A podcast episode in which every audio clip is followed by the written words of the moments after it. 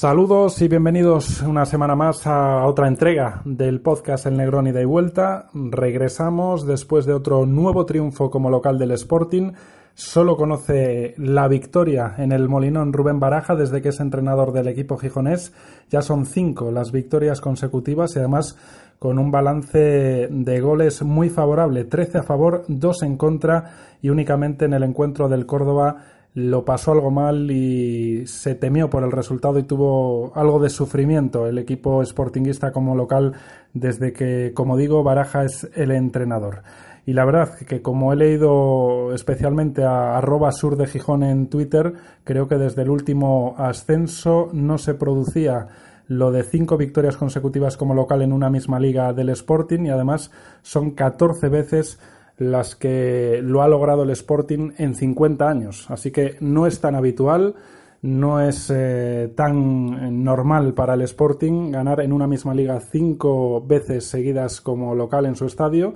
Así que hay que reconocérselo y más viniendo de la trayectoria reciente que tenía el equipo una vez que llegó Rubén Baraja. Así que puestos a analizar ahora un poco más en concreto el partido ante el Numancia, vamos a comenzar con lo que fue el once titular. Eh, los que nos escucháis habitualmente sabéis que hemos eh, sido partidarios en las últimas semanas de que ante rivales fuertes o quizás fuera de casa la titularidad de Rubén García mm, le podría venir muy bien al equipo y la verdad es que no lo voy a ocultar yo me alegré cuando vi ese once titular una hora antes del partido y vi que Rubén García se juntaba con Carmona, con Johnny y con Santos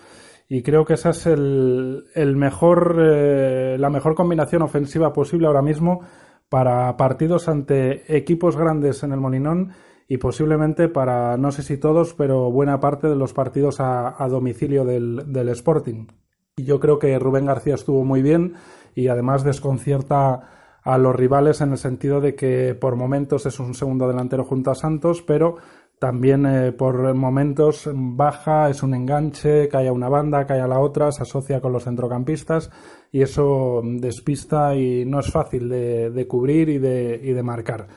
Por lo demás, destaco también que, que el Sporting tuvo un 58% de posesión. No sé si es el encuentro que más esta temporada, pero si no es así, cerca, cerca estaría que volvió a empezar muy bien, que volvió a tener eh, esa intensidad y esa presión alta, quizás no tanta como ante otros rivales por mm, posiblemente un respeto hacia el Numancia, que se volvió a dejar la puerta cero, que siempre es importante y más eh, en duelos directos. No se pudo recuperar, eso sí, el, el golaveras, pero era muy difícil el, después del resultado que se había dado en, en la primera vuelta ante el Numancia recuperarlo. No vamos a, obviar que se ha ganado a un rival de la zona alta, algo que no lo estaba logrando el Sporting esta temporada, salvo ante el Lugo. Y eso, como digo, es importante, aunque no se recupere el, el golaveras, porque suma tres el Sporting y deja de sumar un rival directo, y así el playoff puede ser algo más barato, algo más eh, accesible que si se van perdiendo los duelos ante los equipos de, arriba, porque además va a haber muchos duelos entre sí, eh, no solo con el Sporting, sino los 10 primeros van a ir quitándose puntos y, quizás eh, si hay abundancia de empates en esos partidos pueda hacer que sea más eh, barato el, playoff de aquí a final de, de temporada. Y luego destacar también que el equipo tuvo fortaleza mental después de la derrota en el derby. No era fácil afrontar este partido por el rival y por el momento en el que llegó, porque un tropiezo ante el Numancia hubiese vuelto a, saltar todas las alarmas y hubiese provocado una desconfianza y una intranquilidad en el equipo y en el entorno importantes. Así que a destacar esa fortaleza mental del Sporting y quizás lo único negativo del partido fueron un par de acciones casi consecutivas al final de la primera mitad, minuto 40 y 42 creo recordar. En la primera Guitián se equivoca en el pase y ahí después le ganan la espalda y tiene que hacer una intervención de mucho mérito Mariño y prácticamente en la jugada siguiente o, vamos un par de minutos después tiene otro remate eh, cómodo el Numancia en el área por el que pudo eh, marcar eh, un tanto y además ese remate creo recordar que viene justo después del disparo al palo de, Carmona, del cabezazo al palo de, Carmona. Mm, no se tuvo que lamentar esas dos acciones, pero quizás fue el único momento en el que el Sporting flaqueó porque en lo demás creo que Guitián para ser su primer partido es cierto que tenía bagaje de ser compañero de Alex Pérez en el Valladolid, pero mm, creo que, estuvo bien, que estuvo correcto, salvo esa equivocación en el pase y que le ganaran la espalda en esa acción en el minuto 40 aproximadamente. Pero en líneas generales no se echó tan de menos a Barba como cabría esperar y eso es importante, no tener dependencia del central italiano. Como también lo es no tener dependencia goladora de Santos, porque hasta ahora el uruguayo estaba en racha con Baraja, esta vez no, marcó y es importante que también se gane con, goles de otros compañeros y que todos se sumen en el aspecto ofensivo. Por un lado, un lateral como Calavera con esa llegada y además para recuperar confianza después de la lesión. Y por otro, con, con Johnny, que yo creo que es otra vez la noticia destacada de este partido, porque si fue el mejor en Oviedo, volvió a ser el mejor ante el Numancia y no solo por el golazo digno de ver una y otra vez, sino porque aporta muchísimo al equipo y luego ya nos centraremos en la figura del extremo zurdo del Sporting. Y luego mm, también me gustaría apuntar la variante que, que introdujo Baraja después del 1-0 y de ver que el Numancia recuperaba algo de terreno en el partido, que fue dar entrada a Santana y juntar a tres medios. Con esa fórmula el equipo yo creo que volvió a, recuperar un poco el control del partido, a ser consistente y además se vio que ahí con penetración, con, con Bergantiños siendo un poco más el que aguanta la posición y con Sergio y con Santana teniendo quizás más libertad para soltarse y para, para poder eh, ofrecer cosas llegando desde segunda línea. Así que yo creo que son todo cosas bastante positivas que dejan, por ejemplo, en un segundo plano un dato que, ahora parece anecdótico y del que se habló mucho ante el Oviedo. Si en el derby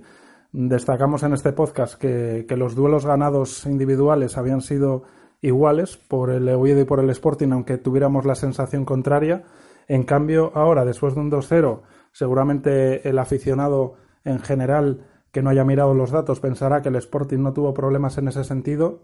Y uno mira las estadísticas nuevamente de, de la página especializada de SofaScore y ve cómo el Numancia ganó 69 duelos por 54 del Sporting y en balones aéreos ganados 15 el Sporting, 25 el Numancia, es decir, 10 balones aéreos más ganados por el Numancia y 15 duelos individuales más ganados por el conjunto soriano que el Sporting. Pero como digo, cuando se gana, cuando se juega bastante bien, parece que, lo que es eh, mirar este tipo de, aspectos, la intensidad, los duelos ganados, el, la vulgar llamada testiculina pues parece que queda en un segundo plano y que no es eh, importante. Y dicho esto, yo creo que no me dejo nada así importante en el, en el tintero porque son también luego muchos aspectos que, ya hemos mencionado en el resto de partidos recientes eh, como local del Sporting. Así que saludo ya a mi compañero y amigo Rubén Díaz. Rubén, saludos. Cuéntanos qué te pareció a ti ese triunfo del Sporting ante el Numancia. Hola Pablo, ¿qué tal? Y hola a todos nuestros oyentes. Pues la verdad que a mí el Sporting me gustó muchísimo frente al Numancia. En mi opinión jugó uno de los partidos más completos de la temporada y la verdad que si soy sincero puedo decir que lo disfruté de principio a fin. Quiero apuntar en favor de Baraja que me parece que hizo un par de correcciones tácticas respecto al partido del Oviedo que beneficiaron notablemente al juego del Sporting. La primera si bien apunté que en el segundo tiempo Alex Pérez y Barba en Oviedo cayeron en el error una y otra vez de pasarse el balón entre ellos en horizontal y siempre buscar la salida por la banda derecha y que no contaban con el apoyo de un medio centro, es decir, ni de Bergantiños ni de Sergio en ese inicio del fútbol ofensivo del Sporting, desde la primera acción del partido se vio como frente al conjunto soriano Bergantiños se incrustaba entre los dos centrales que daban amplitud al campo y esto permitía que los dos laterales ejercieran de carrileros y ofrecieran muchísimas líneas de pase para contrarrestar una presión alta y que yo creo que estaba bien perfilada por parte del conjunto de Joseba Arrasate. Y la segunda, como tú bien apuntaste, la presencia en el 11 de Rubén García. Para mí me parece un futbolista capital, cada vez me parece un futbolista que da muestras de ser más inteligente y de tomar decisiones siempre correctas en beneficio del colectivo y para mí estuvo a un nivel sobresaliente. Creo que siempre supo desenvolverse en esa posición de segundo delantero cuando lo demandaba el juego, o si no, de media punta y también, como tú decías, de tercer centrocampista. Creo que estuvo magnífico en el desmarque de apoyo, siempre ofreciendo una salida a Johnny, a Canella, a Sergio o a Michael Santos y luego siempre supo interpretar acciones de atracción de futbolistas del Numancia hacia su figura para conseguir que o bien él o bien algún compañero pudiera ejecutar un cambio de orientación a la otra banda. Para mí, ese fue uno de los grandes aciertos del Sporting en este partido. Supo asociarse muy bien en espacios reducidos, en espacios cortos, pero cuando conseguía atraer la atención de la defensa en zona del Numancia hacia esa posición del juego, ejecutar un cambio de orientación hacia la obra, hacia la zona libre de marcadores. Eso lo hizo en varias ocasiones el Sporting y le hizo muchísimo daño al Numancia, habida cuenta, por supuesto, del partido para mí estelar de, de Johnny con el apoyo de Canella que creo que vamos a analizar más adelante. Para mí el Sporting, como digo, estuvo sobresaliente y solo tuvo esos dos errores a los que tú hacías mención en el final del primer tiempo. Es cierto que Guitián se equivoca en, en, el primer pase, pero yo creo que esa jugada en la que posteriormente Dani Mateo le gana la espalda y Diego Marillo salva al equipo de recibir el 0-1, con lo cual el partido podría haber cambiado notablemente, porque podríamos ver cuál hubiese sido la, la reacción psicológica del Sporting a un resultado de 0-1 después de ser infinitamente superior al conjunto de Arrasate y de venir de perder en el derby, pero creo que esa jugada la podía haber parado antes Bergantiños cometiendo una falta táctica. Y eh, en la siguiente acción, la que viene después del remate al poste de Carmona, centra de Johnny, el centro de Mar Mateu, eh, Manu del Moral lo remata de cabeza con relativa facilidad porque Alex Pérez pierde su marca.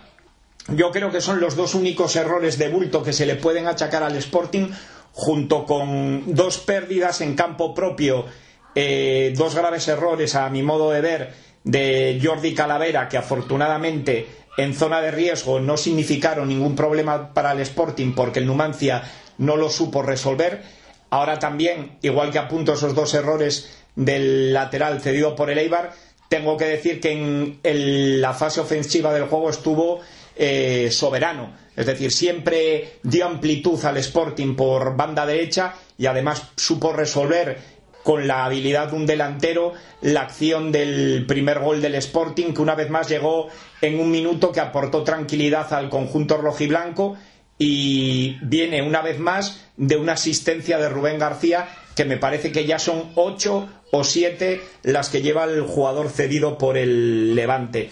Al igual que tú quiero apuntar la variante táctica que puso en, en juego Rubén Baraja con la entrada de Hernán Santana. Me gusta cómo mezcló el mediocentro canario con Bergantiños y con Sergio. Creo que en esa posición de Bergantiños de pivote, Hernán Santana y Sergio se sienten cómodos pudiendo llegar de segunda línea actuando como volantes y quiero también acercar en la cuenta a algún aficionado, aunque me imagino que la mayoría se hayan dado cuenta del potencial que atesora este futbolista balón parado. Creo que en los partidos en los que juegue de titular o cuando esté sobre el terreno de juego va a asumir la responsabilidad de los golpeos en los saques de esquina y en faltas laterales porque es un jugador que tiene bastante precisión a la hora de entrar en contacto con el balón en, estas acciones. Para mí la clave del Sporting estuvo en el nivel de efectividad que tuvo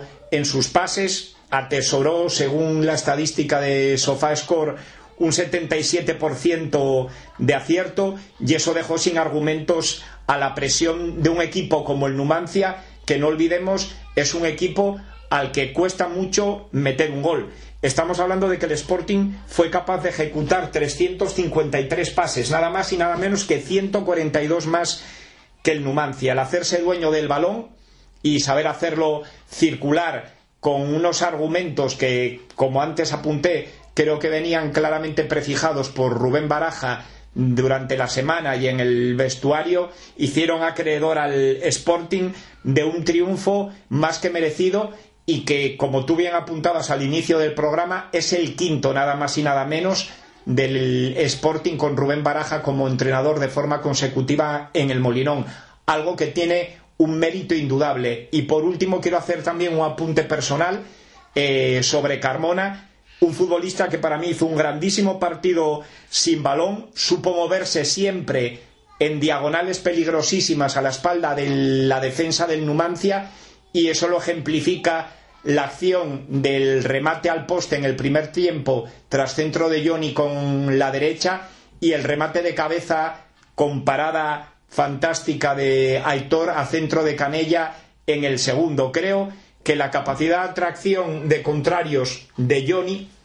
puede hacer que Carmona se vea muy beneficiado en las acciones sin balón y que pueda seguir aumentando su cuenta goleadora. Analizado en el encuentro en líneas generales, vamos ahora, como ya avancé en la anterior intervención, a centrarnos en lo que fue la figura del partido, a centrarnos en destacar la aportación de, de Johnny y más o menos viene a confirmar lo que muchos pensábamos cuando llegó en el mercado invernal, que el Sporting necesitaba, como el comer, un extremo, no tenía ese perfil en la plantilla, y que Johnny era el mejor posible y que se está confirmando que, así es, no solo por el nivel que tiene, sino porque estaba claro que iba a adaptarse rápido y además ha llegado en mejor forma de lo que cabría esperar viendo los pocos minutos que tuvo en el Málaga y viendo la poca confianza que, le habían dado y que podría hacer eh, un poco más eh, lógico que, que, hubiese que esperar más partidos para ver esta altísima versión de, de Johnny, está mm, este nivel que, prácticamente es el que tenía en, en sus mejores eh, actuaciones con, el Sporting en su anterior etapa. Y, a mí lo que me gustó es eh, escucharle después a, a Johnny decir que, que, Baraja, no sé si en la acción concreta del gol o, en un modo general, que le pedía que encarara, que fuera por el, por el lateral rival. Y eso es lo que yo creo que, que, es importante, ¿no? Que el equipo y, el entrenador y el propio Johnny sean conscientes de que puede marcar las diferencias, que tenga la confianza para atreverse a hacerlo y que además tenga esa confianza para que, como él mismo reconoció, eh, la jugada del gol viniese porque al primer rival que se encuentra le cambia el regate previsible que se espera, que es que se fuera hacia afuera para centrar y le hace el regate hacia adentro, es donde inicia esa jugada maravillosa que, supone el, el, el gol, ¿no? Y luego, yo lo que sí me gustaría también eh, hablar en cuanto a Johnny es que si uno mira sus, sus, datos, sus estadísticas, sin ver su partido, sin ver sus actuaciones, mm, no le llamaría la atención, o es más, pensaría que, que, es un extremo del montón, porque no suele tocar mucho el balón para asociarse. El otro día dio, por ejemplo, 20 pases es correcta su, su, porcentaje de acierto en el pase, 77%, ahí no, no diré nada. Pero luego si ves los, los, regates, los duelos individuales y los centros, suele fallar mucho. Es decir, lo intenta mucho y falla mucho y ahora explicaré el por qué, pero, pero doy antes los datos. El otro día solo fueron tres centros acertados de 12, seis regates completados sobre 10 intentados y ocho duelos individuales ganados sobre 20. Esto si lo miras así fríamente, que es lo malo de las estadísticas, mm, daría para pensar negativamente sobre Johnny, pero yo creo que es todo lo contrario. Yo creo que si falla tanto es porque, porque lo, lo, arriesga mucho, porque nunca para de intentarlo, porque aunque pierda un balón, en la siguiente lo va a volver a intentar y además lo va a intentar en situaciones de riesgo y en zona de tres cuartos sabiendo que puede marcar las diferencias y que si le sale va a ser decisivo y que si no le sale, pues mm, no pasa nada porque engrose esta lista de, estadística algo negativa, porque al final compensa más las veces que sí le salen los regates, las veces que sí le salen los centros y las veces que sí gana esos duelos individuales, como se pudo ver en el gol en el que se va de cuatro rivales, que dejan en el olvido, en el olvido eh, los unos contra uno de los que no sale o los centros eh, que van al contrario o, no encuentran compañero.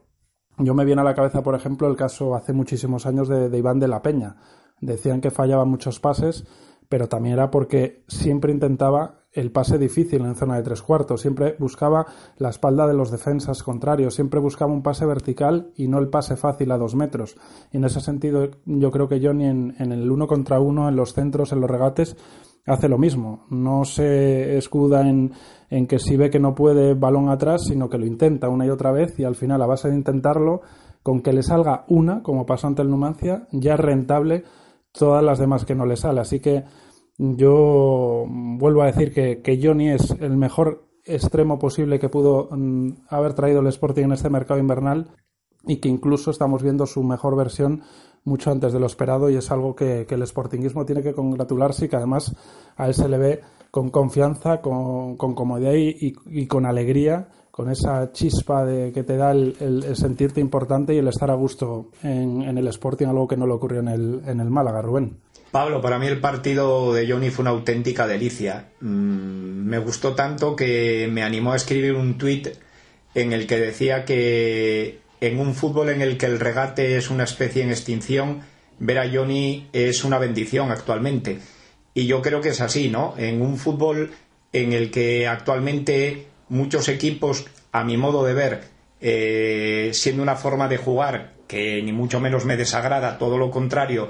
eh, por dentro tienden a combinar en exceso, se está perdiendo aquel futbolista que es capaz de encarar al, al rival, ponerlo en tensión continuamente, porque va en busca del uno contra uno, de retarlo por velocidad, por regate, por habilidad, por potencia. Vamos, lo que ha sido el fútbol de los extremos de toda la vida. En el Sporting hemos tenido la enorme fortuna en los últimos 40 años de ver a jugadores de un nivel enorme y alguno auténtico fuera de serie como Enzo Ferrero, pero también a Zurdi, a Javier Manjarín, con otro estilo, porque era un futbolista también de moverse más por dentro, pero que jugaba por banda, Diego Castro, y para mí, uno que está a un nivel digno de el más grande cuando está inspirado es Johnny. Para mí fue un partido estelar, y antes tú apuntabas unos datos estadísticos en los que no quiero entrar.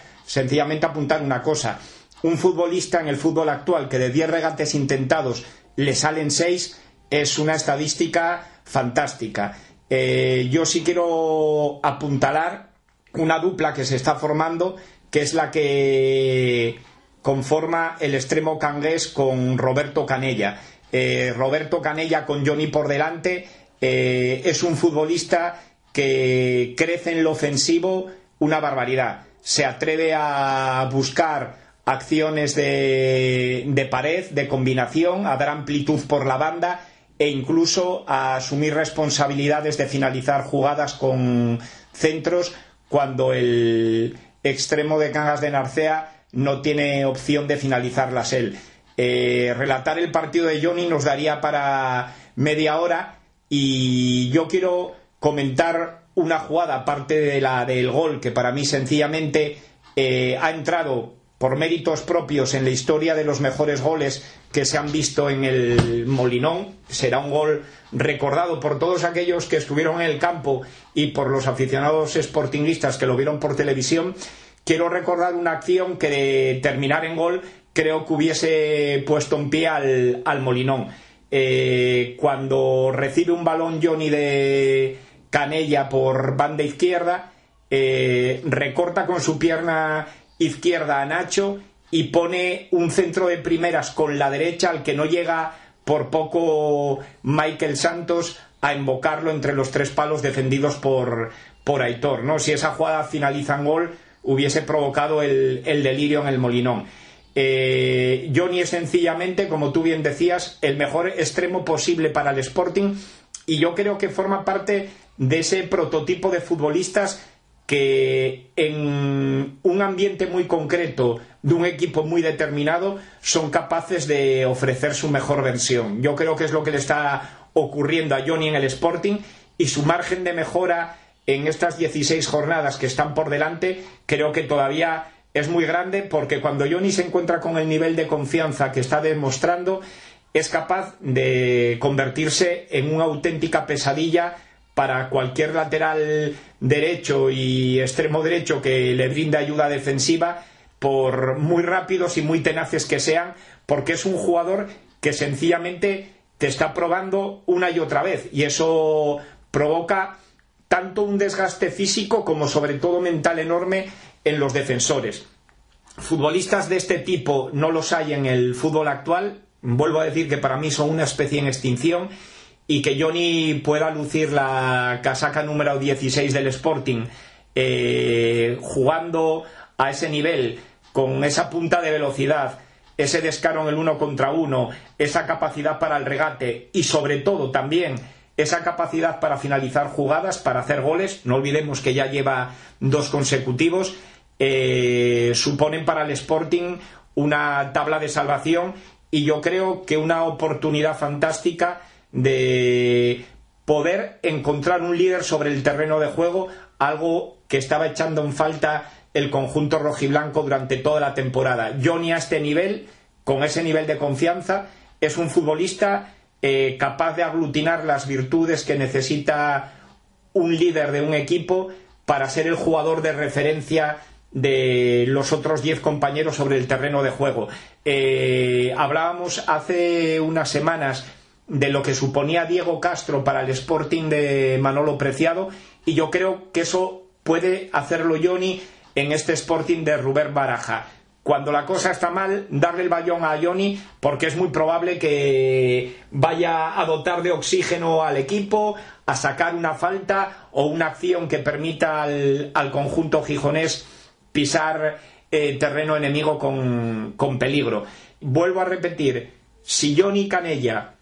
siguen apuntalando esa pareja en el costado izquierdo y siguen afinando sus mecanismos, tanto defensivos como ofensivos,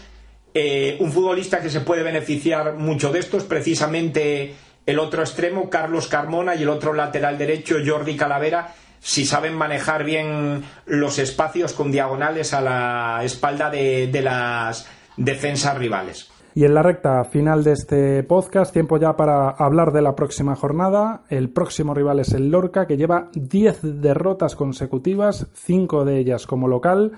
7 goles a favor y 25 goles en contra en esas 10 últimas jornadas. Y si uno mira solo las 5 como local, son 4 goles a favor, 10 goles en contra los números, las sensaciones, los resultados, eh, la dinámica, mm, la confianza que tiene que estar bajo tierra ya en el Lorca, yo creo que es el, rival y el momento propicio para que el Sporting, una vez más, porque lo dijimos en Lugo, lo dijimos en, Oviedo, eh, dé un golpe encima de la mesa y se quite ya ese lastre de los números a domicilio que le están haciendo no engancharse a la zona de arriba, porque de poco sirve hacer un pleno de triunfos, que sí que es importante en el Molinón, si luego no se refrenda puntuando fuera de casa. Y es que el Sporting lleva cuatro salidas consecutivas con derrota,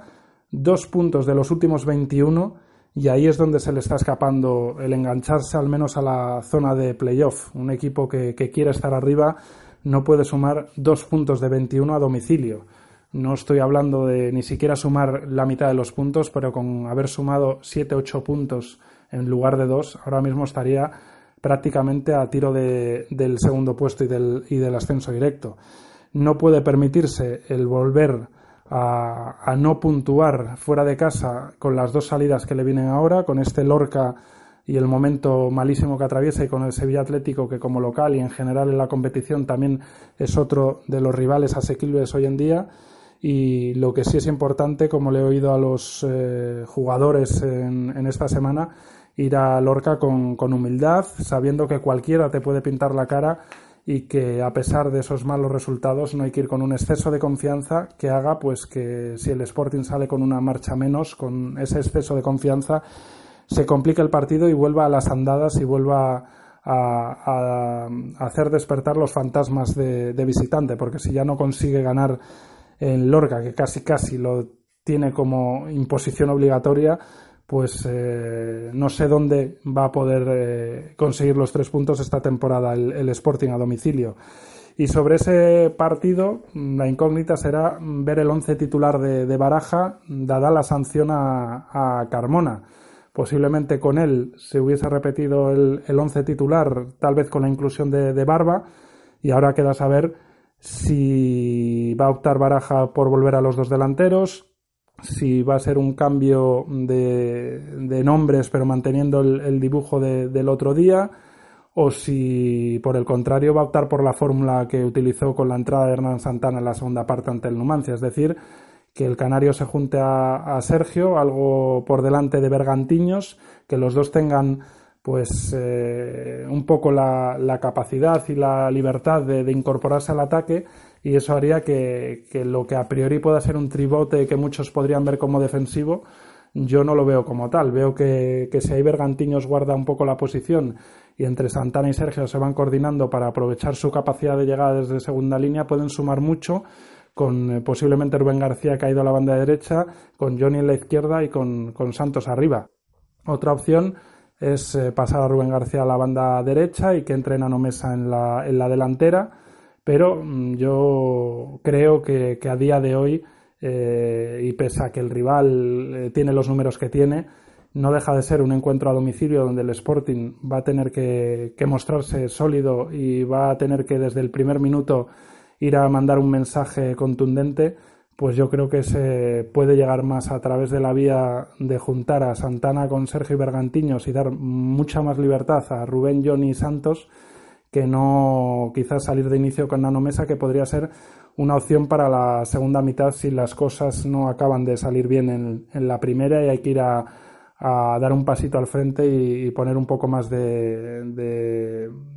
caudal ofensivo para, para conseguir eh, el gol en, el campo del Lorca. No sé, Rubén, eh, ¿cómo ves tú ese arma de doble filo que es enfrentarse a un rival con esos números? Y si ya por fin va a poder reengancharse el Sporting eh, sumando de tres a domicilio. En el podcast del Negrón y de vuelta de la semana pasada comentaba Pablo que a mi modo de ver este tramo de cuatro partidos que el Sporting comenzó el pasado sábado con el Numancia era vital para conocer sus posibilidades reales de meterse de una vez por todas dentro de las posiciones que dan opción al playoff de ascenso.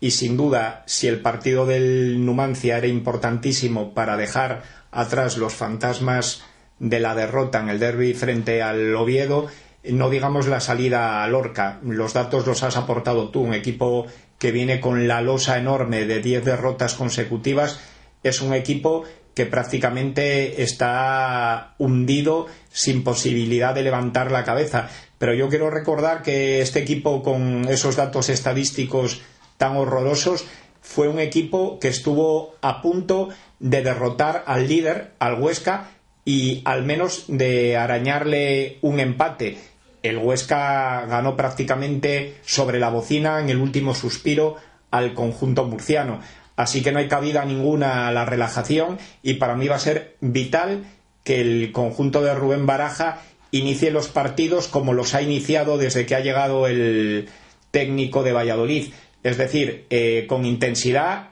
metidos al 100%, siendo conscientes de lo mucho que hay en juego y desarrollando sobre el terreno de juego la idea de juego del, del técnico rojiblanco. Sobre el sustituto de Carmona para este partido tan importante, yo creo que la lógica invita a pensar que la apuesta de Rubén Baraja pasará por incluir a Hernán Santana por delante de Bergantiños y escalonado con Sergio. Eh, soy de tu misma opinión. Creo que ni mucho menos es una fórmula con un aroma defensivo, porque tanto Hernán Santana como Sergio en esa posición de volantes son dos futbolistas que pueden llegar con muchísimo peligro desde segunda línea y que pueden causar muchos problemas a la defensa del Lorca llegando desde atrás. Vuelvo a poner de relieve el gran golpeo que tiene el futbolista canario, un futbolista que ha sido un llegador durante toda su carrera deportiva y para mí la posición ideal de Sergio más allá de formar parte de un doble pivote, es precisamente la de actuar como volante. Eh, lo demostró Rubi la pasada temporada y ya hace muchísimo más tiempo en el Sporting B lo hizo Javier Vidales. Eh, si no apostara por esa fórmula que yo creo que va a ser por la que apueste Rubén Baraja, cabría pensar que daría cabida en la alineación a otro de los fichajes del mercado de enero, ¿no? A Nano Mesa, lo cual sería apostar por una fórmula con dos delanteros muy similares, Nano Mesa y Michael Santos, lo que llevaría Rubén García a la banda derecha. Y una tercera posibilidad que tú no apuntaste y que yo no creo que vaya a poner en práctica Rubén Baraja, pero que no oculto ni mucho menos que me gustaría ver, sería que siguiera manteniendo el doble pivote con Sergio y Bergantiños y que diera una oportunidad de una vez por todas a Pablo Pérez en su posición natural, que es la posición de media punta o enganche por detrás de Michael Santos, aunque eso supusiera que Rubén García tuviera que caer a banda derecha. Yo creo que sumar ahí a Pablo Pérez junto a Rubén García, John y Michael Santos le podría traer buenos réditos al Sporting, pero insisto, mm, yo creo que de las tres opciones la que cuenta con más visos de poder verse sobre el césped del Artes Carrasco será la de Hernán Santana como sustituto de Carmona. Y hasta aquí ha llegado una nueva entrega del podcast. Muchísimas gracias una vez más por acompañarnos, por escucharnos y especial gracias también a todos los que de forma pública o privada, a través de redes sociales o a través de un contacto más personal, nos eh, animáis a, continuar con este hobby, con este pasatiempo con eh, elogios y con, palabras de, cariño hacia este podcast. Así que, lo dicho, muchísimas gracias y nos escuchamos en la próxima.